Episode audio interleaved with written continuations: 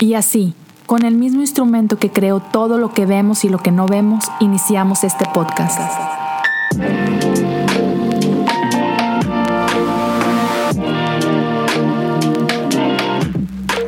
Bienvenidos a Cosas Comunes.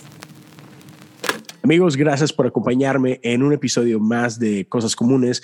Eh, el día de hoy tengo un, gran amigo invitado el día de hoy. Estamos de manteles largos aquí en la casa porque desde Colombia tenemos a Abner Trejo, eh, el cancionero cristiano. Viejo, ¿cómo estás?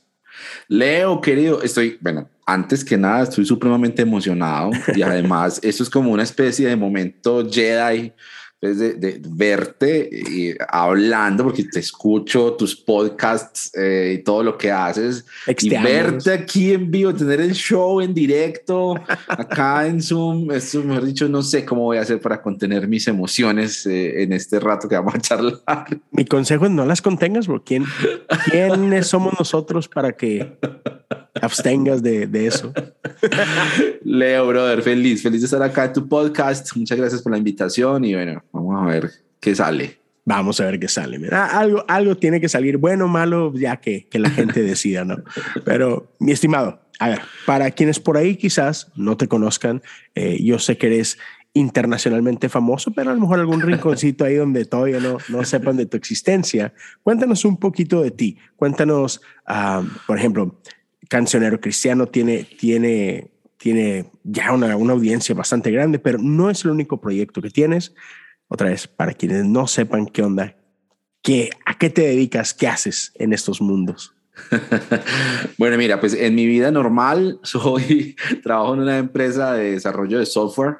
Eh, ¿Y si es normal o, o, es por un decir? Pues, pues, la normalidad de eso ya sería más bien discutible, pero bueno, eh, a, eso, a eso le damos. Yo estudié ingeniería física, estando en la universidad aprendí eh, a programar software, a desarrollar software. Y entonces cuando salí de la universidad, pues empecé a trabajar con unos amigos en diferentes proyectos y toda la vida, mi vida laboral ha sido alrededor de la tecnología, el desarrollo de software, de aplicaciones web y todo esto. Entonces, eh, sigo trabajando aún en eso, en este momento acá en Medellín y ah, pues esa es como mi vida, mi alter ego, ¿no? Sí, claro, claro. Con mi esposa, felizmente casado, con María Alejandra, tenemos un niño, Juan Martín, de tres años, y bueno, vivimos aquí, nos la pasamos de risa en risa. Tú sabes que es una etapa muy linda también en los niños, ¿cierto? Esa edad en la que empiezan a hablar y a ir al baño, y bueno, se parece la escena de un crimen en esta casa. Claro. Pero, ahí vamos. Ah, sí. y el cancionero, bueno, el cancionero es un proyecto al que me dedico desde hace más de cinco años cinco años y medio casi, Ah, comenzó justamente como su nombre lo indica, como un espacio para compartir música cristiana, específicamente himnos, ¿sabes? Los viejos himnos, las viejas melodías que cantábamos en los himnarios de papel.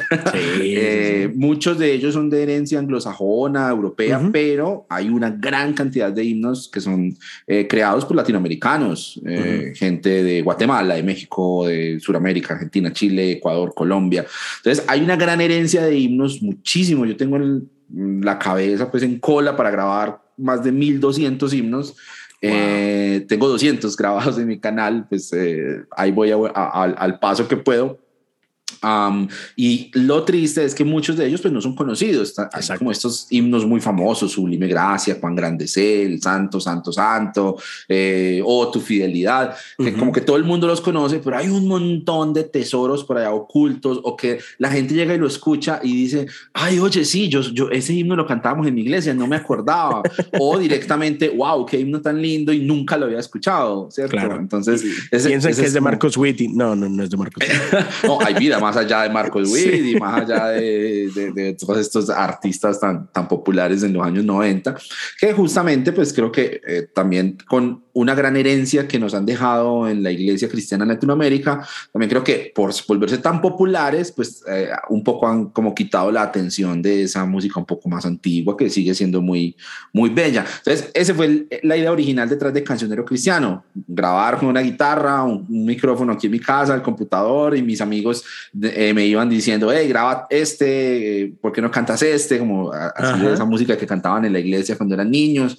Ah, y luego, con el paso paso del tiempo, el cancionero cristiano empezó a hacer un proyecto mucho más amplio, también no solamente para cantar, sino para conversar y para, bueno, yo digo, la gente que arranque y escuche lo que yo grababa hace cinco años, lo que grababa hace dos años, lo que grabo ahora, en las conversaciones, en la música, va a notar también el progreso en mi propia vida espiritual y en mi búsqueda espiritual, porque luego empecé a conocer amigos teólogos, gente que conoce de ciencias bíblicas o que trabaja en la pastoral y que empezó a traerme un montón de ideas muy interesantes y a plantearme un montón de preguntas. Entonces, la verdad, aquí confesándote un poquito, Leo, y, a la gente que te escucha, pues eh, me dio pereza ponerme a abrir otro canal, otro logo, otro nombre, otra URL.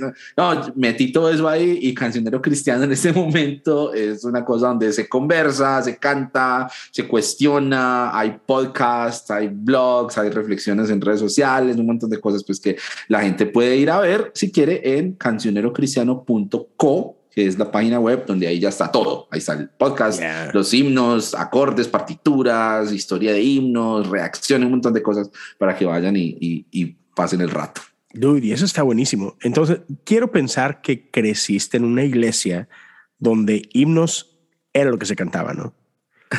A mí, a, mí, a mí me tocó esa transformación, fíjate, yo soy de iglesia metodista, hoy soy pastor de una iglesia metodista, pero crecí en México eh, en iglesia metodista y y a mí me tocó ese, esa transición entre los años donde era tal cual, abre tu himnario, vamos a cantar el himno eh, número 98, etcétera, ¿no? Y el piano y todo.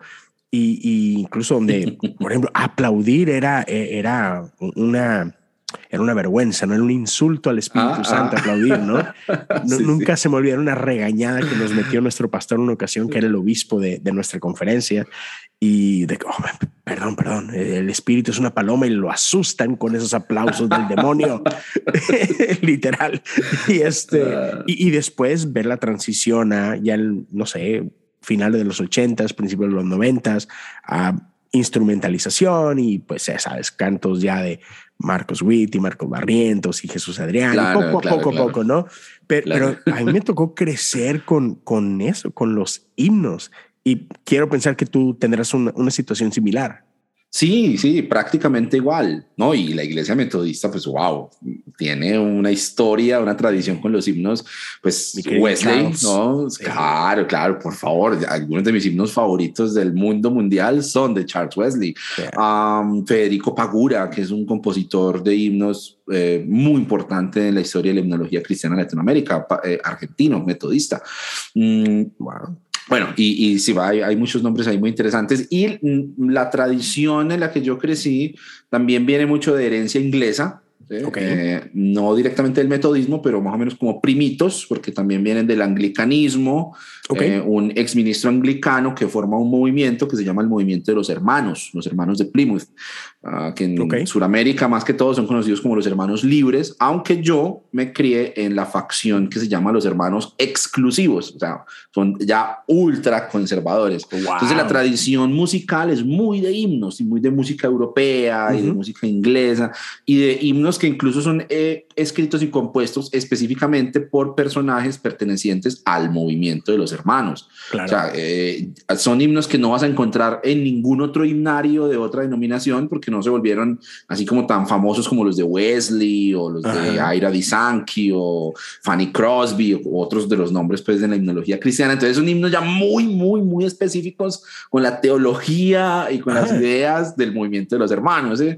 Eh, sí, el, movimiento de los hermanos es supremamente conservador y lo que tú describes es muy parecido a lo que yo viví en mi, en mi niñez y luego en, mi juventud. Esa transición también la vivimos nosotros, aunque fue pues bastante polémica, la verdad. Aún hoy Hoy sé que hay congregaciones del movimiento de los hermanos y de las asambleas a las cuales yo pertenecí aquí en Colombia que no permiten el uso de instrumentos musicales, que no permiten, o sea, que no ven con buenos ojos, por ejemplo, que haya alguien al frente cantando, sino que es todo el mundo sentado en, en un círculo, como para que no haya pues el hombre que destaca, sino es el Espíritu Santo el que dirige, ese tipo de ideas eh, perviven aún en el movimiento de los hermanos, en congregaciones ya como muy apegadas a esas ideas conservadoras. Mm. Y fíjate, mencionaste algo ahorita que, que me encanta y quiero que nos metamos ahí tantito, porque muchas veces sobre todo nuestras generaciones, no sé, yo ya tengo 41 años, tus 30 y algo, supongo. Wow, wow, Leo. Sí, soy un niño, soy un niño.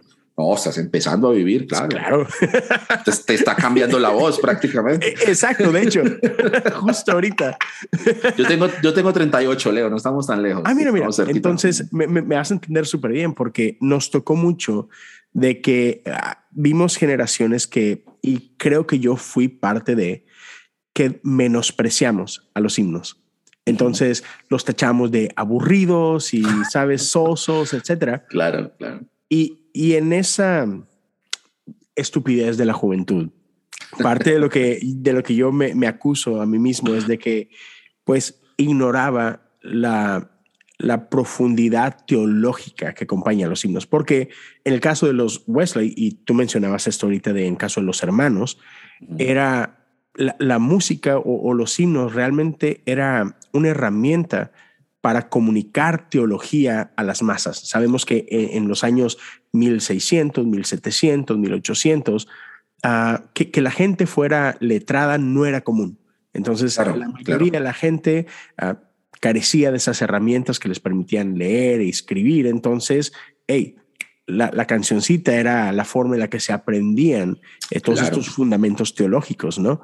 Claro. Y, y, creo que eso es algo que, que, me encanta que tú te estás dando la tarea de reeducar a, a, esta nueva generación o nuevas generaciones diciendo, hey, mira, hay mucho, mucho tesoro en esta música y, y no se trata solamente de las melodías, que hermosas muchas de ellas, este, sino que también están acompañadas de una, de una profundidad teológica increíble y también de historias personales ven, que animan la fe sí. de uno, ¿no es cierto? Sí, sí, sí.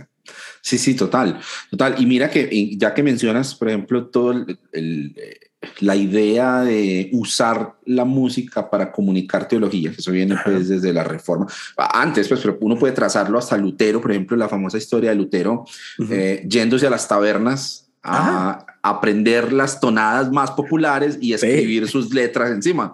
Eh, o sea, la música no interesaba mucho. ¿No? Es más, entre más conocida fuera, pues era también como un tiempo que se ahorraba porque la gente ya conocía la música y simplemente sí. le ponían la letra encima y eso pasa por, con muchos himnos muy famosos.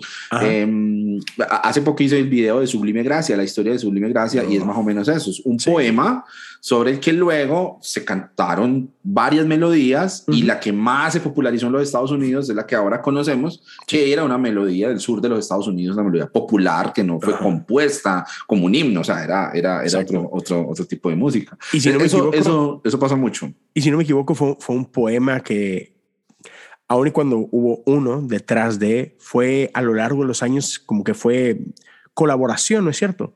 Sí, sí, fue cambiando, fueron uh -huh. agregando pedazos. Sí, claro, eso también pasa mucho con los himnos muy antiguos, que es sí. eh, como que cada cultura se va apropiando de este, sí. esta creación y la mejora o la, la amplía y eso, claro. eso, es muy, eso es muy lindo.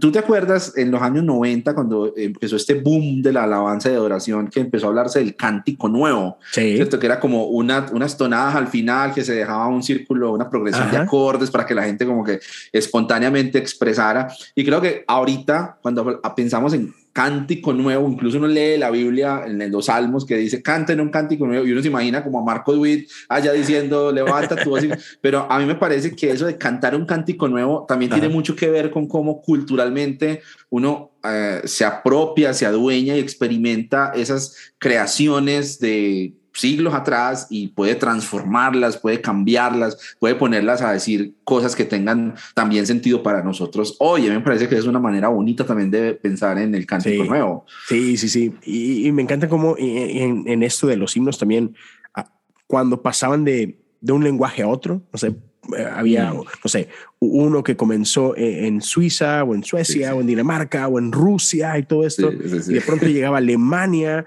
y, y, y, no, eran, no eran simples traducciones, a veces era una reinterpretación claro. del mismo, ¿no? Y, y claro, por eso claro. yo, yo conozco pues muchos en, en, español y, después conozco su, su, versión original en inglés. Sí, sí, muy diferente. Ah, no, mm. no dicen nada, o sea, para nada, no es lo mismo, pero, pero mantiene la esencia. Y por ejemplo, si, si el párrafo uno está hablando, no sé, de, de la Trinidad, ah, bueno, era, era una versión de, de, este intérprete acerca de la Trinidad, aún y que no iba palabra por palabra, ni siquiera idea por idea, ¿no? Claro, claro. A mí me parece muy lindo eso que mencionas, Leo, porque también uno puede mirar en los himnos un testimonio desde lo artístico, un testimonio también del camino teológico que ha tenido el cristianismo, pues puntualmente en Occidente. Yo, yo me moriría de las ganas de aprender acerca de los himnos de la iglesia ortodoxa, de la iglesia ah. rusa, de la iglesia copta, o sea, ¿Qué dirá? Sobre que seguramente habrá, pues, obviamente, versiones de los salmos y todo eso, así como nosotros, pero también seguramente habrá muchas de estas ideas y cómo su desarrollo ha afectado el crecimiento del cristianismo eh, en esos lugares, así como es para nosotros hoy. Tengo una amiga con la que he conversado en algunas ocasiones acerca de eso, porque ella me dice como que le, también le tiene mucho cariño a los himnos y está en una iglesia en la que actualmente cantan himnos, ellos están en el coro y entonces nos reímos porque hay himnos que eso es un sangrerío, pues, eso es el, el, el, raudal, el manantial que me lavó en su sangre. Y para personas que tienen una inquietud teológica que ya se ha movido en direcciones distintas a entender eh, la expiación de Jesús, la muerte de Jesús, temas de los que ya tú has hablado con gente que sabe más de esto que yo, para esas personas de pronto es como eso evoca una teología que ya no les gusta, con las que no ah, están de acuerdo. Entonces, yo, yo he conversado de esto con ella y, habla, y llegamos como a, a, puntos diferentes porque ella me dice como, no, cambiémosle la letra. Yo digo, no, dejémosla así porque es un testimonio de lo que en su momento estas comunidades pensaban, cómo entendían en su búsqueda de Dios, cómo entendían, por ejemplo, la muerte de Jesús. Y pues si a eso nos vamos, entonces toca quitar los pedazos de estrellar niños contra las peñas, toca quitarlo de la Biblia. Pues ahí está, es un testimonio de esa búsqueda de Dios también. Igual pasa con los himnos, pero sí me parece muy lindo como también mirar esos viejos himnos con esos ojos, como de, hey, ¿cómo creía esta gente antes de nosotros? ¿Qué cosas eran importantes para ellos? ¿Qué aspectos de Dios resaltaban? Eso también nos dice mucho. Y yo los canto, a mí me gusta cantarlos con la, la, letra que hay en los himnarios, ¿cierto? Entre un himnario y otro, a veces cambia la traducción también, y es interesante eso. Pero en general, eh, las ideas me parece que eh, me llaman mucho la atención precisamente por eso, porque me cuentan una historia también acerca de cómo se desarrolló el cristianismo. Claro, y, y es, y es parte de lo lindo, ¿no? Porque sin duda, eh, en la tradición cristiana hay un montón de inclinaciones diferentes, interpretaciones diferentes, uh, desde quienes, como mencionabas ahorita, pueden encontrar belleza en, en expiación y yo hubo un tiempo donde yo sostenía eso, hoy no, y, y, es parte de mi evolución en la fe y todo, pero, pero puedo creo que podemos honrar eso, ¿no? Porque al final de cuentas es, es gente que ama a Dios igual que tú, ¿no? Lo, lo, ven con otros lentes y está bien. Al final de cuentas, no puedo decir que, yo no puedo decir, no me atrevería a decir que están mal. Puedo decir, uy, no lo comparto, uh, que, creo que interpreto a Dios de una manera diferente hoy, claro. pero hey, hay, hay llegado momentos donde, donde, no sé, me he cuestionado, ¿no? Si, si Dios simplemente se revela a, a, gente de forma diferente. Hay gente que necesita un poco mano más firme y Dios dice, hey, puedo ser eso para ti, puedo ser rey para ti, puedo ser señor para ti. Tú necesitas más un padre, puedo ser un padre para ti, ¿no? Necesitas una madre, puedo ser madre para ti. Entonces, ya, creo que es, está bien, ¿no? O sea, honrar esa parte y decir, hey, hay gente que dio su vida por esto, ¿no? Y, y, claro, y, un día los vamos a ver allá, allá o aquí, pero después como sea. inserte, inserte teología escatológica aquí. Ahí, exacto. de hecho, acabo de escuchar esta, esta semana ese episodio 79 de Conciencia, donde tú, David, Nader y, y, Andrés hablan un poquito de, esto, de cielo, infierno, universalismo y todo esto. Estuvo bien sabroso. Es, bueno, sí, y es un gran tema, ¿no? este, Entonces, sí, creo que habrá un día en donde hey, gente de, de, toda tribu, gente de toda nación, gente de toda teología, alabaremos al Dios en una sola voz y, y nos vamos a deleitar juntos, ¿no? Entonces, sí, disfrútenlo, disfrútenlo. No le cambien nada, compongan algo nuevo si quieren. Hagan lo que quieran, hombre, no pasa nada. Qué lindo eso, qué lindo. Sí, sí. Ya, ya. Oye, bro, y entonces, eh, ¿en qué momento es que tú te enamoras de la música? Mm, mira que para mí la música es algo anterior a mi memoria, o sea, yo no me acuerdo aprendiendo a tocar guitarra, por ejemplo, yo, lo primer instrumento al que yo me acerqué fue la guitarra y pues es el instrumento en el que yo más es mi lengua materna musical, ¿no? Eh, eh, y, y, yo no recuerdo estar aprendiendo a tocar guitarra, pues esto es re, esto es la, esto es sol. No, no recuerdo, por ejemplo, el dolor en los dedos que todo el mundo dice, no, los dedos duelen mucho. Nunca, yo me acuerdo, yo era un niño de unos cinco años tal vez, y me acuerdo tocando guitarra con mi papá, con mi abuelo, eh, bueno, o sea, porque vengo de familia también muy musical, entonces eh, la costumbre, como era una familia cristiana, entonces mi papá también eh, cantaba los himnos y los coros, y entonces se sentaba con la guitarra y me cantaba, y entonces yo cantaba con él, pero desde siempre me acuerdo tocando guitarra, claro, obviamente luego estudié o estudié otras cosas y pues sí tuve que aprender ya cosas más técnicas en la guitarra, pero digamos lo básico desde, desde que yo era un niño muy pequeño Mm, pues eh, eh, tengo esa, esa habilidad. Y pues es algo que me ha acompañado toda la vida, hermano. Es que, pues vos sabes cómo es eso, ¿no? Cuando uno se enamora de algo desde siempre, pues eh, eso es su pasión. Incluso hoy justo estaba hablando con un par de amigos que, que siguen el cancionero, que estaban de visita en Medellín y me, me escribieron para vernos un rato y conocernos. Y estamos hablando de eso, de cómo, mira, cuando vos eh, te apasionas por algo, seguís manteniéndolo vivo a pesar de que, por ejemplo, yo no soy músico profesional, no estudié música, tuve la posibilidad de estudiar música cuando decidí estudiar una carrera, pero vos y yo pertenecemos a una generación que lamentablemente muchas veces dejó de perseguir sus sueños porque eso no da plata. ¿no? aquí en Colombia, en Colombia, los que no me decían, que, que, también me dijeron, no estudie que el Señor ya viene, porque yo salí de la preparatoria en 1999, cambio de milenio, ya venía Cristo, pues ya, qué cuento de universidad, vaya a orar y vaya a leer la palabra. Eh, los que no me decían eso, me decían era, no, no, no, se va a poner a estudiar música, hermano, se muere de hambre, no, una ingeniería, eso es lo que hay que estudiar, que es que eso es lo que lo que da plata. Eh, y bueno, pues lo que yo estudié nunca me ha dado plata. Sigo esperando la plata.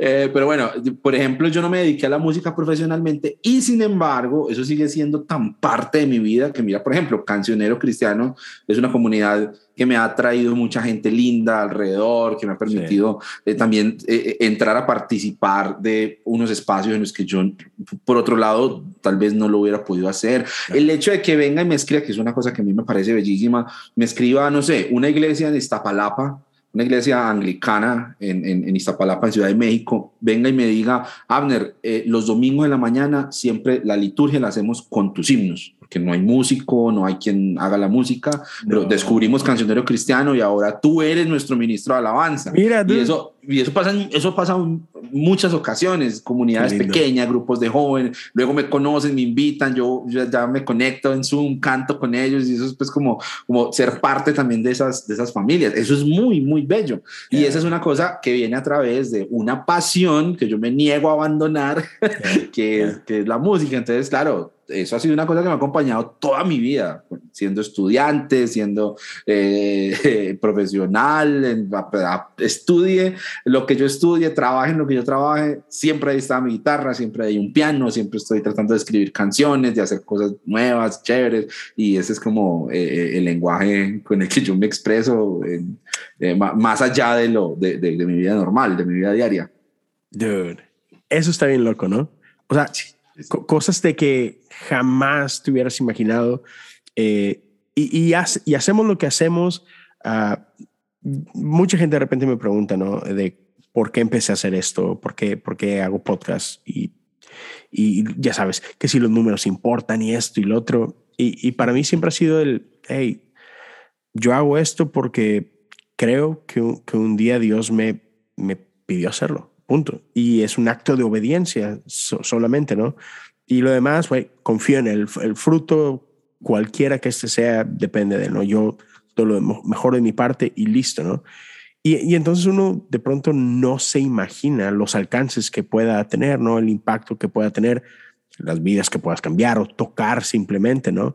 Y, y en tu caso, esto es, hey, hago lo que hago porque hay una pasión, algo en mí me mueve y jamás te imaginarías que en México alguien estaría cantando, tocando, aprendiendo de lo que tú en tu rinconcito ahí empiezas a, a derramar tu corazón, ¿no? Qué, qué increíble poder ser parte de algo así. Sí, es muy lindo, es muy lindo, es muy lindo eso, Leo. Y bueno, no, pues lo otro también es que es algo que vos querés también ver en otras personas y te permite también encontrarte con otras personas en la música. Así como, sabes, este grupo de podcasters que tenemos, que ahí nos ayudamos, nos apoyamos, nos hacemos chistes, nos animamos. A mí me anima mucho tener contacto con gente como vos que hace estas cosas que tanto me gustan a mí y de las que tanto aprendo. ¿Cierto? Y, y, me parece que es lo mismo con el arte y es lo mismo con la música, con cualquier pasión que vos tengas. Tenés una manera de encontrarte con otra gente que de otra forma tal vez no hubieran coincidido porque no estudiaron lo mismo que yo, no trabajan en lo mismo que yo, no se dedican, ni siquiera viven en el mismo país que yo. Y sin embargo uno se encuentra ahí. Es un experimento que hicimos hace, hace un año con el cancionero cristiano, con otro par de amigos, eh, de crear un semillero creativo un semillero creativo, se llama No temas, crea solamente. Mm. Eh, y lo que tratamos de hacer es agrupar gente que está haciendo cosas pequeñitas que tal vez parezcan insignificantes, porque claro, los grandes números de hoy en día, pues de pronto no están al alcance de todo el mundo. Alguien, no sé, allá en, eh, tengo una una querida amiga, por ejemplo, en Argentina, que compone canciones, escribe, tiene una voz bellísima, toca guitarra, bueno, y bueno, pues sube una canción a YouTube y no tiene dos millones de reproducciones, pero si yo puedo traerle 200, pues vamos a hacerlo, ¿cierto? Y la traigo y la junto con otra gente que hace lo mismo en México, que hace lo mismo en Chile, en Bolivia, en Perú, en Ecuador, en Colombia. Entonces, eh, tratamos de encontrarnos, agruparnos, inspirarnos, animarnos. Eso también es muy lindo de la música y es muy lindo del arte en general, de cualquier expresión artística que te permite de una manera muy especial eh, conectarte con otra gente que de otra manera pues serían completos desconocidos. Y eso también es muy bello.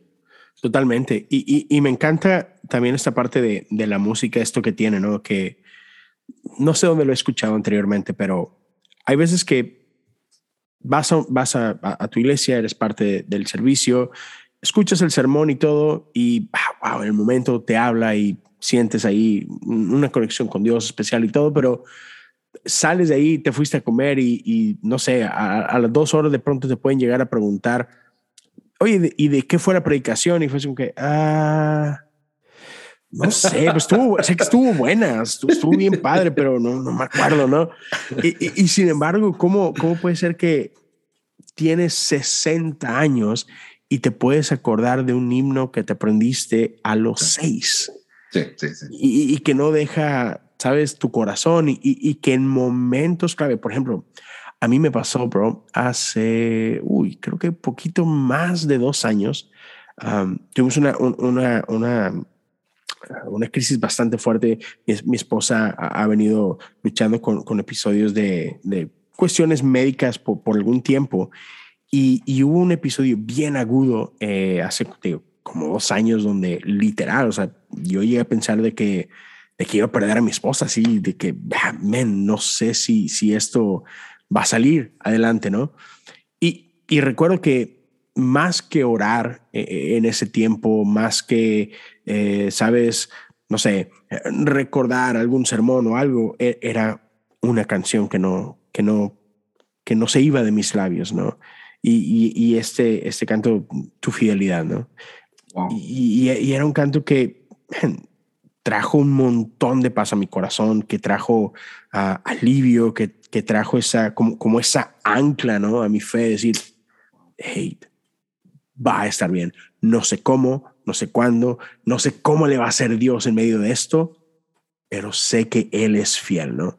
Y, creo que hay muchos momentos en nuestra vida donde donde hay ciertos himnos o cantos o lo que sea que nos llevan a esos lugares, ¿no? A esos lugares seguros que alimentan el corazón. Y estoy seguro que es algo que, que te ha pasado más de una vez y, y, me imagino que es algo de lo que alimenta tu pasión de que es que yo quiero que gente sepa de esto porque sé que un día lo va a necesitar, ¿no?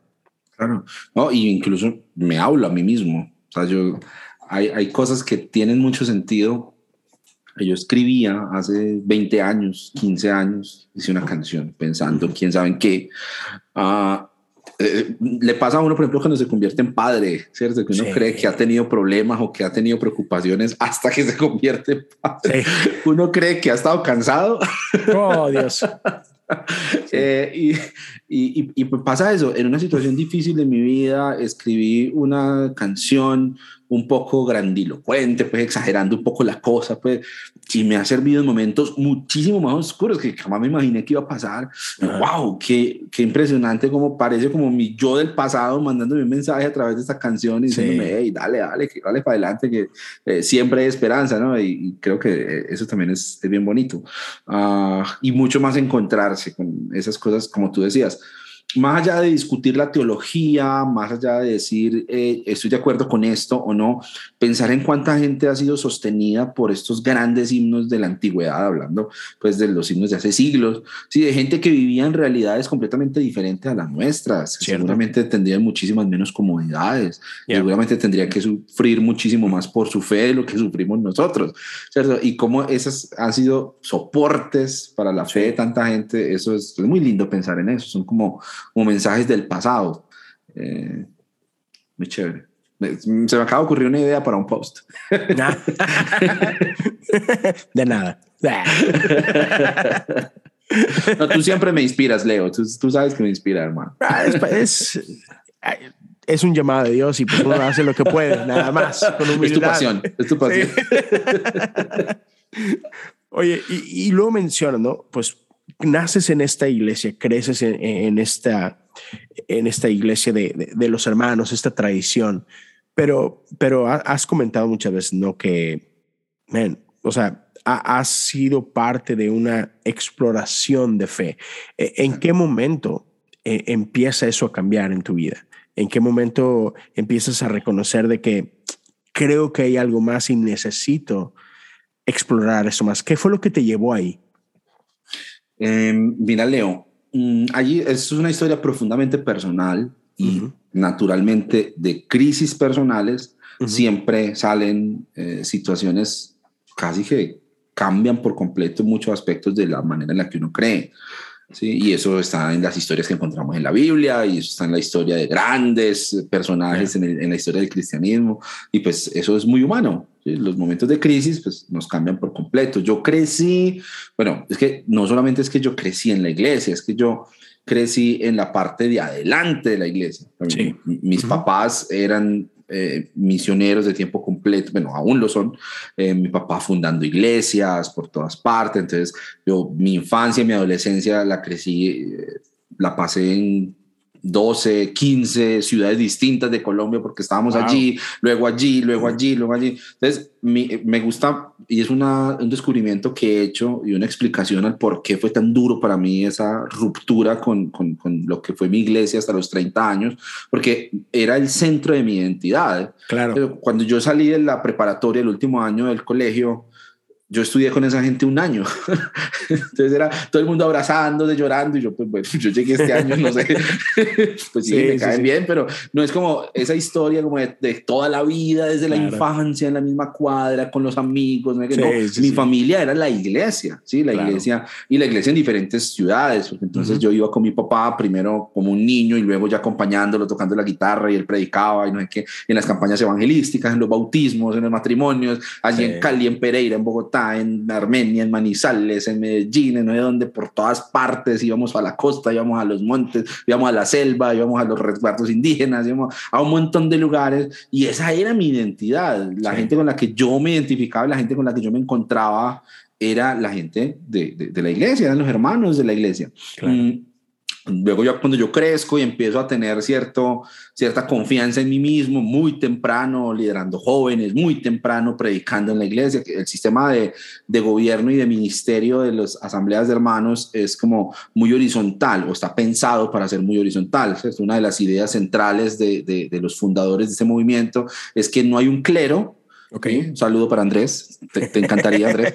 Eh, no hay un clero, ¿cierto? No hay un pastor ordenado o unos pastores, o no, sino que hay unas personas que tienen como una mayor madurez en la fe, estos son los ancianos y siempre es múltiple, ¿sí? varones, eso sí, siempre es múltiple eh, y eh, pues no es como que ellos son los que, sino que ellos son los que eh, ayudan a los otros a ejercer sus ministerios. Entonces, hey, tú tienes talento para predicar, ven a predicar. Hey, tú tienes talento para enseñar, ven a enseñar. Hey, tú tienes talento. Eso, eso en el papel, naturalmente, siempre va a aparecer en un grupo social y mucho más religioso, pues figuras de mayor prominencia que siempre van a tratar de tomar mayor protagonismo, pero en el papel, el movimiento de los hermanos, uno de sus distintivos es este. Entonces, es muy, es relativamente fácil para una persona que hable bien, que sepa cantar, que sepa de Biblia, que le hayan dado Biblia del tetero, es, muy fácil pues empezar a destacar porque no tengo que estudiar para ser pastor, no tengo que ser ordenado,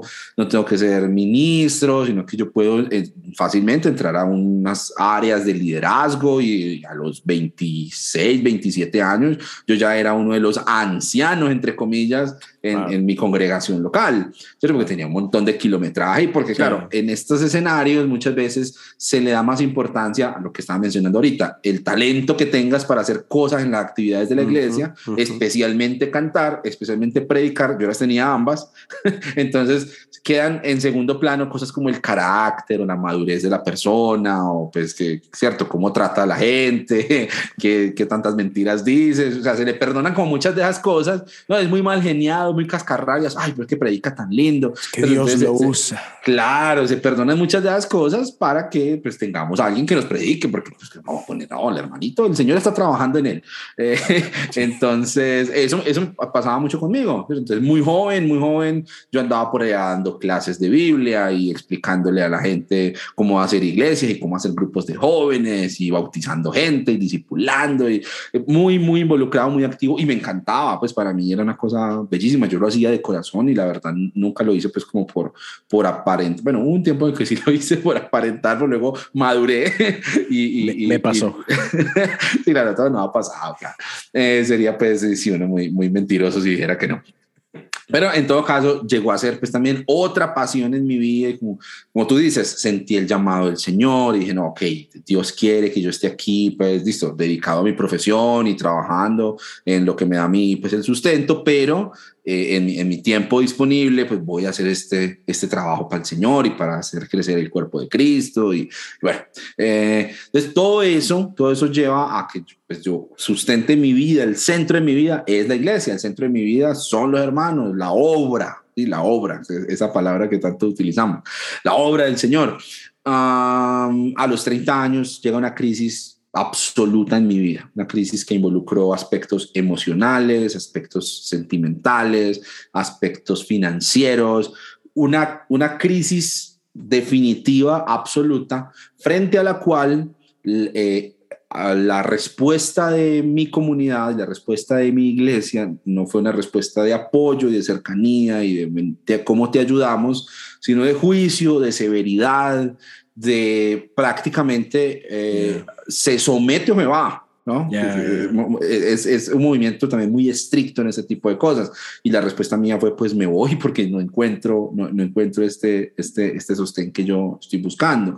Esa crisis conlleva a que yo empiece a cuestionarme absolutamente todo. Bueno, si yo le entrego mi vida a esta obra del Señor y esta, esta gente no es capaz de, de, mirarme con la más mínima misericordia, entonces, ¿yo qué estoy haciendo acá? Entonces, ¿qué otras cosas son mentira también?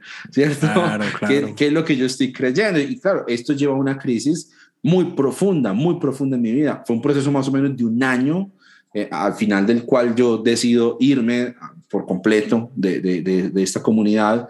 Después de un tiempo regreso y resulta que cuando yo regreso, intentando como reconciliarme, porque claro, eh, eh, eh, es, es, es, inútil uno puede tratar de decir, no, sí, tuve una crisis y me fui, no, o sea, uno se va enojado y amargado y con sentimientos malos. Que, A flor de piel. Claro, claro. Yo tuve que explorar, madurar, perdonar, y, pero lo más triste es que luego cuando yo regreso, la mitad de la iglesia amenaza con irse si me, si me aceptan de nuevo. Oh, wow. Entonces, otra vez quiebra un montón de cosas, ¿cierto? Para, ya habían pasado varios años para ese entonces yo regresé, ya me había casado, ya tenía mi hijo, estaba recién nacido. Entonces de pronto pensé, de pronto estoy enfría un poquito las cosas, ya ha pasado un tiempo, ha pasado pues como más agua bajo el puente, vamos a volver a intentarlo, porque sí, yo ya venía con unas ideas teológicas distintas, ya venía con un montón de cosas y un proceso muy duro, una esposa católica, entre otras cosas. Entonces yo sabía que esto no iba a ser fácil, pero tampoco me esperaba pues como ese, ese rechazo tan, tan contundente. Entonces eh, creo que ese tipo de situaciones las cuento porque esto explica en parte el por qué yo me pregunto lo que me pregunto y por qué he llegado a las conclusiones a las que he llegado. Naturalmente, personas que tengan un proceso distinto, pues encontrarán algunas de las cosas que yo digo como, no, tampoco es para tanto. pongo ese contexto porque para mí sí es para tanto. O sea, no, sí, creo, que han sido situaciones bastante duras. Y eso que no, no, estoy entrando a los detalles, pues también como ya, ya, más personales, pero eh, seguramente sería mucho más, eh, más, más, más, entendible. Pero, pero Leo, mira, básicamente vos me has escuchado, hemos, hemos compartido en otros escenarios, en otros espacios, y, y, y, yo te he contado más o menos que yo eh, fui casi que fui hasta el ateísmo y volví. O sea, yo una época en mi vida en la que yo le dije, Aleja, eh, en entonces estábamos de novios y yo le, ella fue pues como que testigo de todos esos, eh, esos procesos y de esa rabia y de, de, esas cosas complicadas y luego también de la sanidad y el proceso de perdonar y el proceso de volverme a encontrar con, con el Evangelio. Y yo le dije a ella, le dije, no, yo no creo en nada, yo no voy a creer en nada, eso todo es mentira, eso es cuento de Dios, eso a, lo último, no, no, no, ¿qué, ¿qué, resultado me ha traído esto? ¿no? Que, que, que, es una cosa también que pasa por la mente de uno. Pues luego al, al final volví a sentarme a reconstruir mi fe y a decir, no, yo necesito creer, yo, no soy capaz de no creer. Tal vez sea porque estoy acostumbrado, tal vez sea porque mi inconsciente ya está tan, tan lleno de eso, o tal vez sea porque sí, efectivamente hay un Dios que me está esperando y me está buscando. Entonces, bueno, en todo caso, yo voy a sentarme a decidir en qué sí voy a creer, por dónde arranco.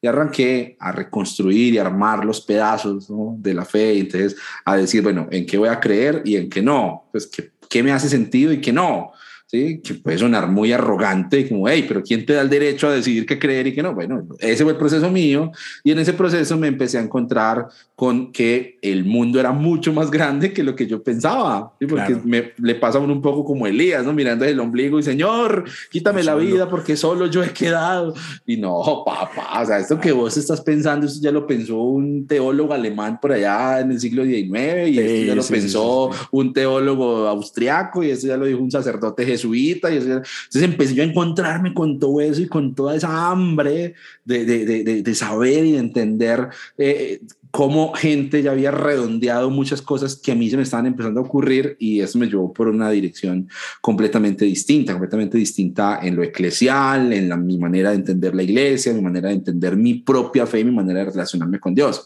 Todo eso también está en el cancionero cristiano para que, para que vean.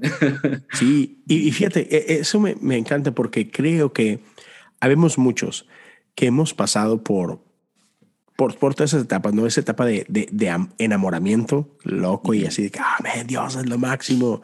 y, y, y, de pronto pasamos por esas heridas, ¿no? Sí, sí, Porque eh, Se, como que a veces eh, se nos olvida, ¿no? Eh, esto que es tan obvio y es que pues, la iglesia está formada por gente. Sí, claro, Se trata de Dios. Claro que se trata de Dios, pero estamos metidos en esto, ¿no? Y, y entonces Ah, por, desgracia o por dicha o por lo que sea, ¿no? Eh, pues nos topamos con eso, nos topamos con, con la interacción con gente y a veces nos gana el orgullo y a veces nos gana la estupidez y a veces nos gana la inmadurez y claro, claro. somos lastimados, ¿no? Y pasamos de ese de, enamoramiento a ese odio y, y, como, como en tu caso, ah, ah, gracias a Dios, ¿no? Este proceso de, de sanidad, ¿no? Donde no, bueno, donde tiraste la toalla, pero, pero algo ahí te dijo, ve, ve recoge la toalla otra vez, ándale. Y, me encantaría como que ir cerrando con esto, ¿no? A pesar de los dolores que, que men, yo, yo sé, yo sé que son profundos. yo sé que no es una, no fue un berrinche, ay, ya, qué exagerado, hombre, Abner, no seas, no seas así. No, no, no, no, es, men, son, son heridas que te rasgan el corazón, horrible, ¿no? A pesar de todo eso, a pesar del dolor y, de la desesperanza y todo esto, ¿qué es lo que hoy le sigue dando esperanza a Abner? Decir, la iglesia vale la pena luchar por ella. Y, a lo mejor no es una iglesia que se parece a la iglesia de los hermanos, y a lo mejor no es una iglesia que se parece a la católica o a esto o lo otro, y, y a lo mejor estás en ese proceso, pero, pero ¿qué es lo que dices tú? Ya, vale la pena. Es, aquí está mi esperanza y por eso no pierdo la esperanza en la iglesia, en lo que Dios quiere hacer con ella. Mm, Leo, mira, eso lo tengo clarísimo, hermano. eh, lo tengo muy claro desde que encontré en Jesús la esencia del amor de Dios. Mm. Yo creo que de eso se trata, O sea, yo me encuentro con gente, porque claro, cuando vos empezás a hablar de esto, empieza a llegar gente diciendo, uy, sí, a mí me hicieron esto, uy, sí, a mí un pastor me dijo eso, sí, a mí el pastor no me dejó tocar guitarra, entonces ahora estoy en deconstrucción. Y, y, y durante, durante algún tiempo, yo, yo, claro, es también mi propio proceso de sanidad. Entonces me encantaba juntarme con gente a hablar mal del cristianismo. Ah, después de un tiempo empecé a entender que había que mediar las cosas por el amor. Y claro, está bien visibilizar abusos que gente ha sufrido, eh, decepciones. Es importante hablar de las decepciones. ¿sí? Hacías ahorita un, un símil que me parece muy interesante y es con las relaciones, las relaciones que uno tiene con, desde el aspecto sentimental, por ejemplo, es importante aprender de esas rupturas, hablar de esas traiciones que le hacen a uno, que uno le hace a, a otras personas y todo eso trae aprendizajes, pero sobre todo trae un contexto para entender por qué la gente eh, piensa lo que piensa, porque la gente ha llegado al punto en el que está. Entonces, claro, hoy en día se está viviendo en redes sociales, eso se volvió un campo de batalla, pues el uno sosteniendo una idea, el otro sosteniendo otra, y eso diciendo herejes entre todos, y los unos son unos fariseos y los otros son unos progres. Y yo creo que el valor de abrir estas conversaciones no tiene tanto que ver con yo decirte, Leo, lo que tú piensas así no es, ven, yo te muestro cómo es que, ven, yo te convenzo para que ya no sigas pensando así. No, creo que el valor y lo importante es decir, ven y Leo, yo quiero entender por qué tú crees lo que tú crees, qué te llevó a ti a pensar así, qué te llevó a ti a que te guste juntarte con otra gente a hacer iglesia de esta manera, con este formato. ¿sí? Yo a eso le veo estos inconvenientes y en mi experiencia lo entiendo distinto y, fui herido por este tipo de estructura, entonces ahora lo pienso así. No te estoy diciendo, Leo, necesito que cambies tu iglesia para que parezca a como a mí me parece. No. Claro. ¿Qué, qué digo? Eh, espero que entiendas el por qué a mí me funciona distinto, ¿cierto? Para que entonces no digas, esos que hacen iglesia tal vez esos son del diablo, no, no son del diablo, eso viene de una historia personal mía, ¿sí? Así como ahorita estamos hablando de los himnos, ¿no? Así como por qué el escritor de Sublime Gracia escribió esas palabras y no otras, cuál es la historia de él para llegar a, a, a esas ideas. Igual sucede con toda esta gente que está hablando de construcción y eh, buscando, investigando. Hay gente que lo hace por, por llevar la contraria hay gente que lo hace por pelear, hay gente, mm. como tú dices ahorita, por berrinche, ¿cierto? Por, por sacarse la espinita con el pastor, ¿cierto? Y bueno, todo eso es válido también. Todos esos procesos en algún momento llevarán y espero que lleven también a una búsqueda más sincera de Dios. Eh, si alguien escucha esto y está en ese punto, ojalá eso te esté llevando a una búsqueda más sincera de Dios y a encontrarte más honestamente con las otras personas también. Sin importar que pensemos diferente, podemos sentarnos a entender por qué pensamos diferente. Y en eso es donde está el amor. No en que nos paremos de una mesa pensando los dos igual respecto al rap respecto a la Trinidad, respecto al infierno, respecto a la expiación. No, que nos paremos de una mesa entendiendo y apreciando lo que Dios ha hecho en este otro que piensa diferente y entendiendo y apreciando el camino que esa persona ha recorrido para llegar a esas conclusiones. Habrá gente que ya ha llegado a esas conclusiones porque así le ha enseñado toda la vida y porque esa es la única manera que conoce. Habrá gente como yo que ha tenido que pasar por caminos un poco más duros y dolorosos para llegar a otras conclusiones y seguimos aprendiendo. Eso no significa pues que ya, ya llegué, porque tampoco tendría mucho sentido eso. Entonces yo creo, Leo, que lo que transforma todo es el amor. ¿sí? Si vos vas un domingo en la mañana a la iglesia y vas a cantar y a llevar tu ofrenda y a participar de unas actividades en una iglesia, hazlo con amor. Si tú vas a estar en las redes sociales compartiendo con otra gente, de pronto entrando un poco en debate y, proponiendo temas diferentes para conversar, hazlo con amor. Que se vean todo el amor de Jesucristo, que fue lo que Él nos vino a enseñar. Yo creo que por ahí es la cosa. Ya, me, me, encanta. y, espero que Andrés tome nota de eso. Nada, es un amor con patas, Andrés.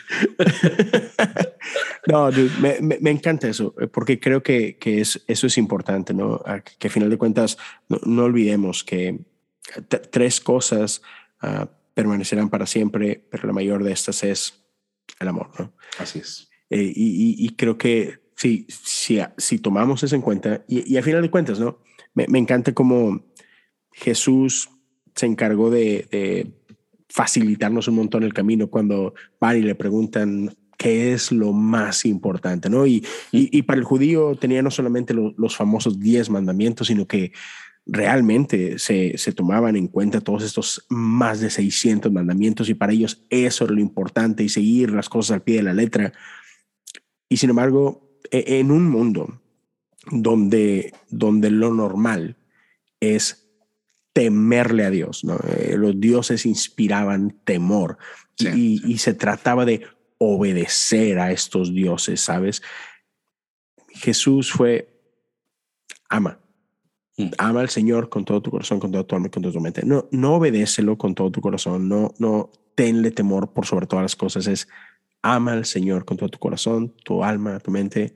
Y el segundo mandamiento es igual de importante que este y es amarás a tu prójimo como a ti mismo. ¿no? Y, listo, ¿no? Y, y como en esto se resume la ley y los profetas. Y, es esto, amor, ¿no? Y, me encanta cómo lo puedes ver de las dos formas y, es algo que para mí es, es, una parte central en, en, mi convicción. ¿no? Si yo digo que amo a Dios, tiene que traducirse en que tengo que amar a mi prójimo. No en estar, como decías tú, no en estar de acuerdo con él, no, no en, en, en ver lo mismo, simplemente en amarlo. ¿no? Y por consecuencia, eh, la inversa aplica, ¿no? Si yo estoy amando a mi prójimo, si estoy amando a aquellos con quien, con quien convivo día y noche, entonces estoy amando a Dios.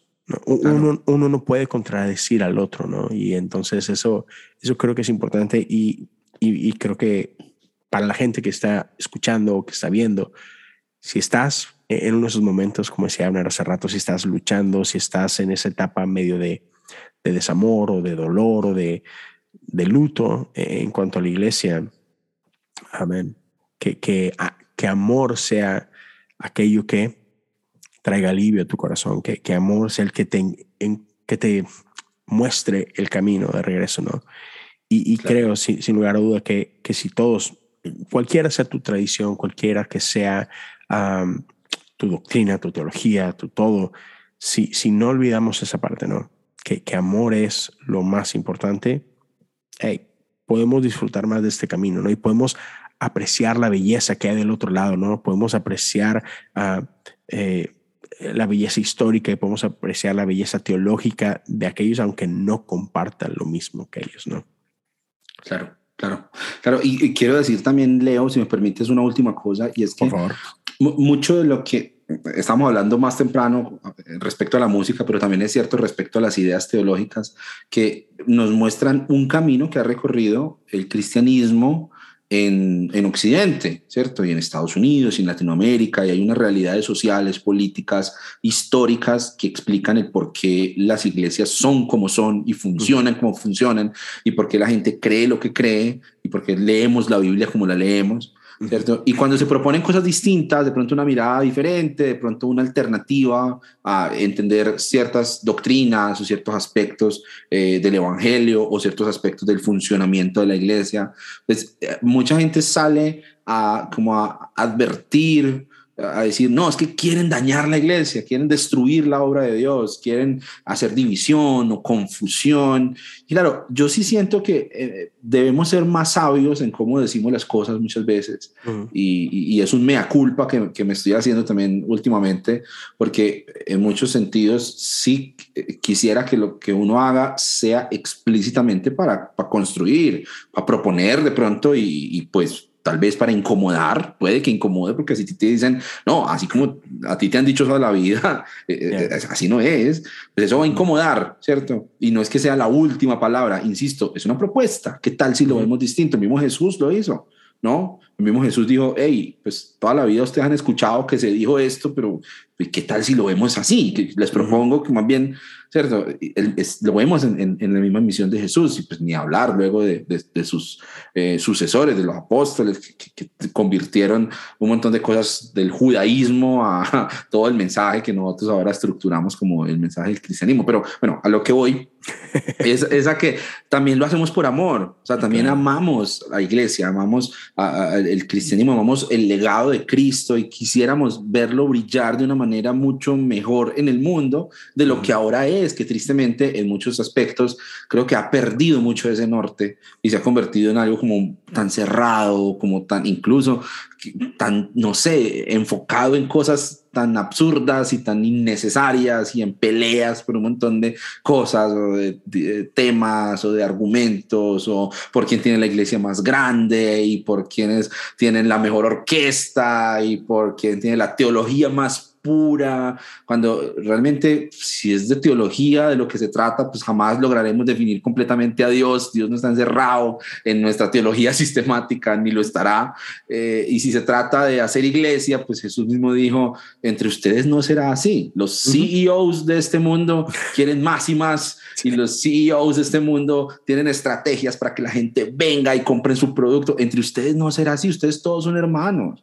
Sírvanse, el que más sirve es el mayor, ¿cierto? Y sírvanse no es para tener una tarima y Dios te ungirá para llegar a las naciones, Ese, ese, ese discurso que tantas veces escuchamos, sino mira a tu vecino, mira el que está al lado, mira el que está, el inmigrante que está en la esquina vendiendo arepas, ¿no? El, el, el niño que está en un semáforo limpiando los vidrios, anda, mira a tu, a tu vecino que tiene COVID y que de pronto necesita que le ayudes a hacer las compras. Anda, mira a la gente que trabaja contigo, a la gente que está a tu alrededor.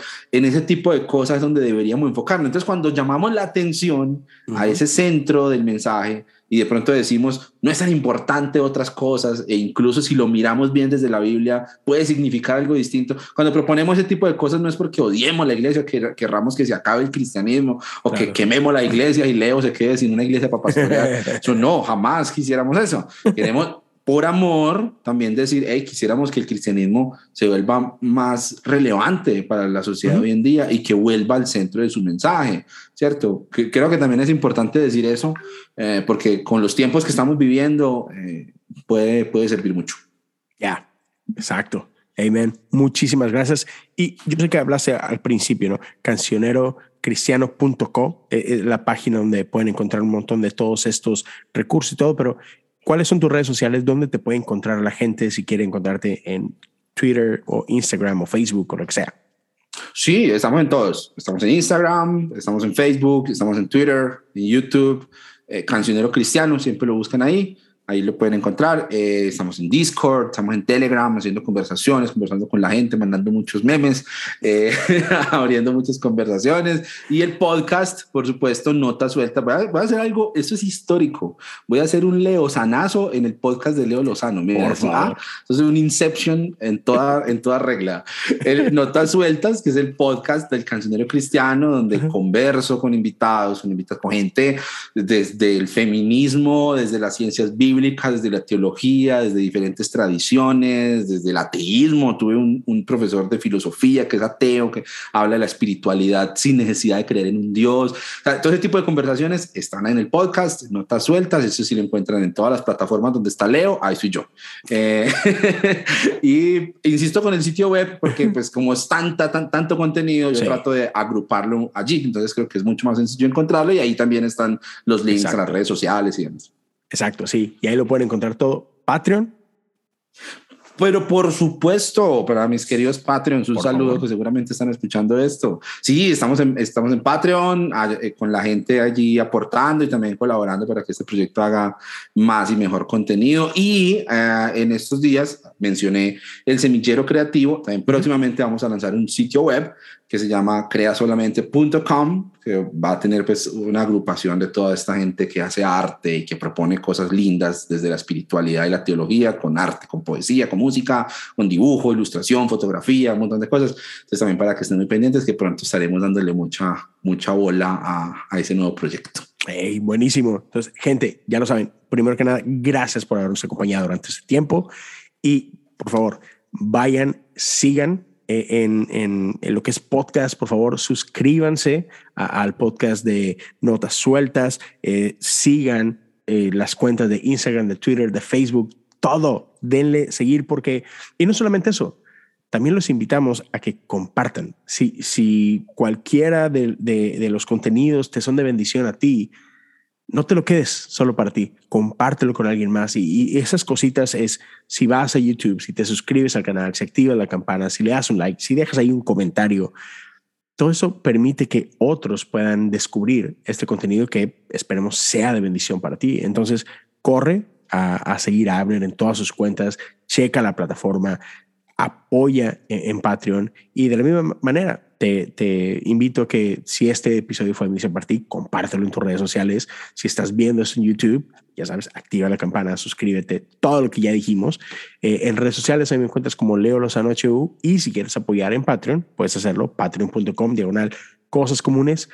Gracias una vez más por su tiempo. Es una bendición para nosotros. Nos honra que, que nos acompañes durante ese tiempo y esperamos que nos puedas eh, ver y escuchar en el siguiente episodio. Así que gracias. Dios lo bendiga. Bye.